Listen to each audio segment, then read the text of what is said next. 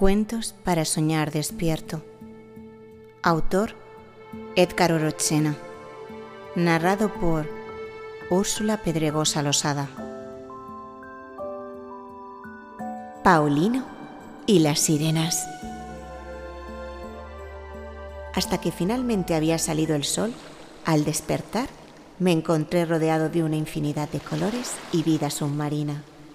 El agua cristalina permitía apreciar con claridad los tesoros que se escondían bajo la superficie.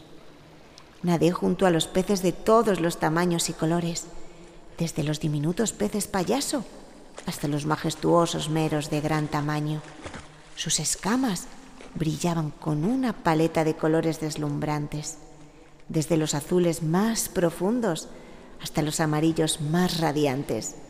Sus movimientos gráciles y sincronizados creaban un espectáculo hipnotizante mientras recorrían los arrecifes de coral y las algas danzantes. La noche anterior había sido muy extraña, ya que fui invitado a vivir en una casa de tambo dentro del mar. Una experiencia verdaderamente inolvidable. Durante la noche escuché golpes provenientes de los tiburones. El pescador, llamado Paulino, me tranquilizó, diciéndome que era algo normal cuando se vive en una casa en medio del mar.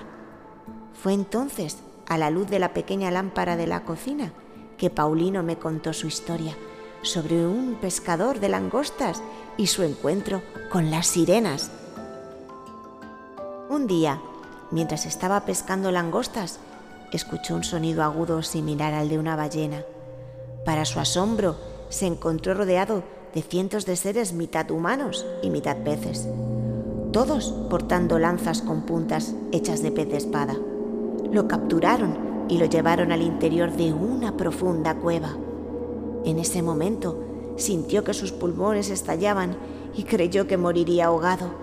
Sin embargo, una sirena con ojos resplandecientes como perlas se le acercó y sin abrir la boca le dijo que abriera la suya para respirar. Para su sorpresa, descubrió que podía respirar bajo el agua, gracias a la enseñanza de las sirenas.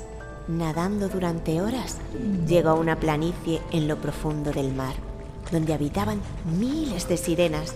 Tenían casas en forma de burbujas y jardines hermosos.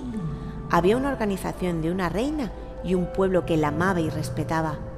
Confundido acerca de por qué lo habían llevado allí, Paulino fue conducido por un hermoso palacio de caracolas hasta encontrarse frente a la hermosa reina sirena. En ese momento, la sirena le habló y le reveló que lo habían traído debido a su fama como ladrón de langostas. Paulino se defendió, argumentando que no robaba las langostas, ya que pertenecían al mar y no a ninguna especie en particular. La sirena respondió diciendo que el mar y todos los siete mares eran suyos, y de todos los que habitaban en las aguas. Explicó que los humanos eran seres terrestres y no entendían por qué invadían las aguas de las sirenas.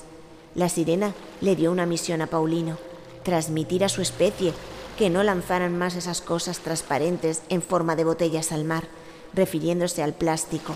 Le advirtió que, si continuaban haciéndolo, las sirenas se aliarían con los peces y cualquier ser marino para evitar que los humanos tocaran un solo pez. Paulino no recuerda lo que sucedió después, solo que despertó en su cama, sintiéndose como si estuviera ahogado. Tuvo que aprender nuevamente a respirar oxígeno. Inmediatamente tomó su pequeño bote y remó hacia la orilla, dirigiéndose a la casa del gobernador. Una vez allí, repitió su historia y la grave amenaza que representaba pero todos los seres se rieron y se burlaron de él. Los días pasaron y los humanos continuaban arrojando botellas de plástico al mar. Fue entonces cuando los pescadores solo encontraban en sus redes botellas vacías, lo que provocó una gran hambruna en el pueblo al no tener peces que comer ni vender y sin dinero para comprar otros alimentos. Las reservas de comida se agotaron y cuando el pueblo comenzó a padecer hambre, fueron a buscar a Paulino. El gobernador le preguntó qué debía hacer para que los peces regresaran.